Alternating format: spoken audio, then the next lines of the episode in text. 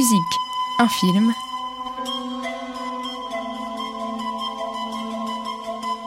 Caroline Pastorelli.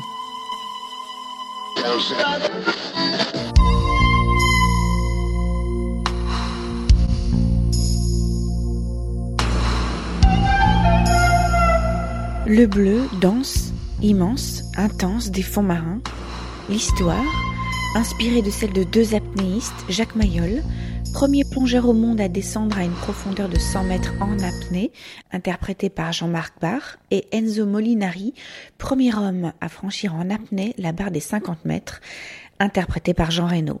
C'était il y a un peu plus de 30 ans, le Grand Bleu débarquait sur nos grands écrans.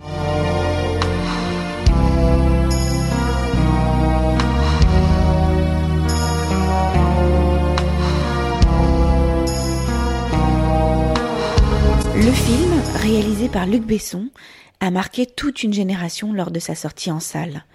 9 millions de spectateurs en France, un engouement mondial, bien que démoli par la critique à sa sortie, la porte d'entrée vers une carrière internationale pour son réalisateur, un film devenu culte et des vocations de plongeur à l'appel.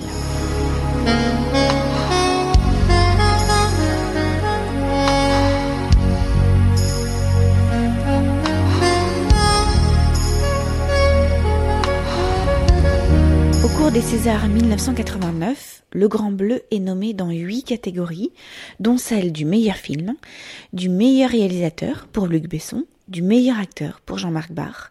Il repartira avec deux récompenses, le meilleur son et la meilleure musique de film pour Eric Serra.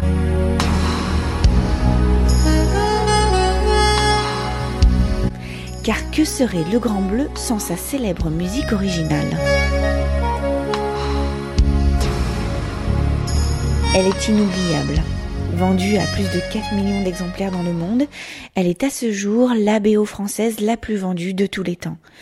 Ce projet d'une odyssée aquatique, sur fond de rivalité entre deux apnéistes, Luc Besson le tient de son enfance, passé entre la Grèce et la Croatie, avec des parents instructeurs de plongée. Un accident l'empêchera de poursuivre la plongée à haut niveau, mais les profondeurs marines resteront chevillées au cœur. Pour la musique, il décide de faire appel à Eric Serra, qui a déjà composé la musique du film Subway. Pour la quatrième fois donc, le duo travaille ensemble, et ce sera un coup de maître.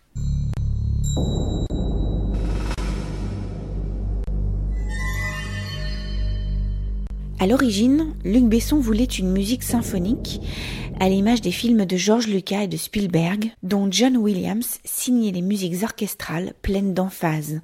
Ce sera finalement de l'électro, un son totalement nouveau pour l'époque.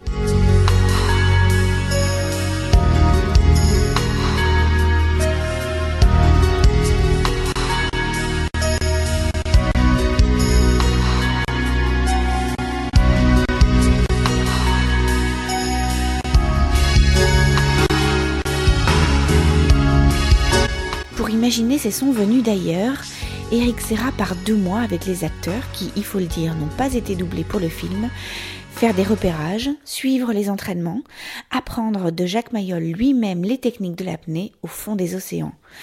En ressortiront une expérience et des émotions très fortes qui l'inspireront pour composer cette bande originale.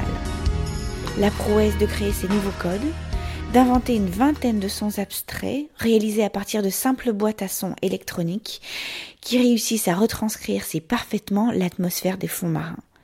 Chacun entend et visualise des dauphins, or ce sont des chants de baleines que Serra a imités. Au final, une incroyable sensation de bien-être et d'harmonie. La plongée devient alors une expérience mystique et spirituelle, mêlée à un exploit sportif. Tu sais ce qu'il faut faire pour vivre au milieu des sirènes? Tu descends au fond de la mer très loin. Si loin que le bleu n'existe plus. Là où le ciel n'est plus qu'un souvenir. Une fois que tu es là, dans le silence, tu y restes. Et si tu décides que tu veux mourir pour elle, rester avec elle pour l'éternité, alors elles viennent vers toi et jugent l'amour que tu leur portes. Parmi les titres que compose la bande originale, il y a aussi My Lady Blue, le single, coproduit par Corinne Marieno du groupe Téléphone, dont il partage la vie à l'époque, se classe à la 13e place du top 50. C'est la première interprétation musicale d'Eric Serra, et ce n'était surtout pas prévu. Censé être chanté par un chanteur américain, sa voix posée sur la maquette sera finalement la version finale, imparfaite mais plus émotionnelle de la vie de tous, à commencer par celui de Luc Besson.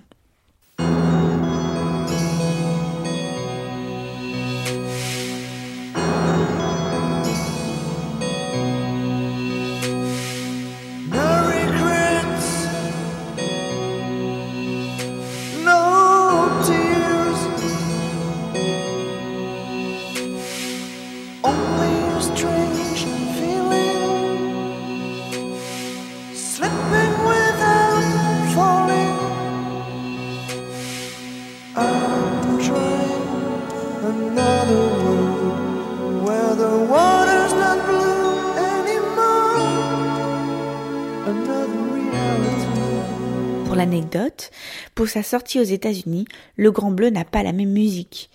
Peur d'importer un produit trop français, et ne pouvant plus changer le nom des acteurs, les distributeurs choisiront de changer la musique d'Ericera au profit de celle de Bill Conti, le compositeur de Rocky et de Karate Kid. Mauvaise inspiration, le film fera un bide.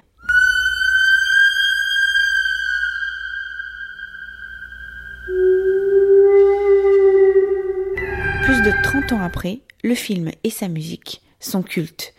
Le succès a été si colossal que les acteurs sont devenus des stars et les véritables protagonistes sont entrés dans la légende. Le film éclipse même la vraie vie de Jacques Mayol, conseiller technique sur le film, qui finit par se donner la mort en 2001.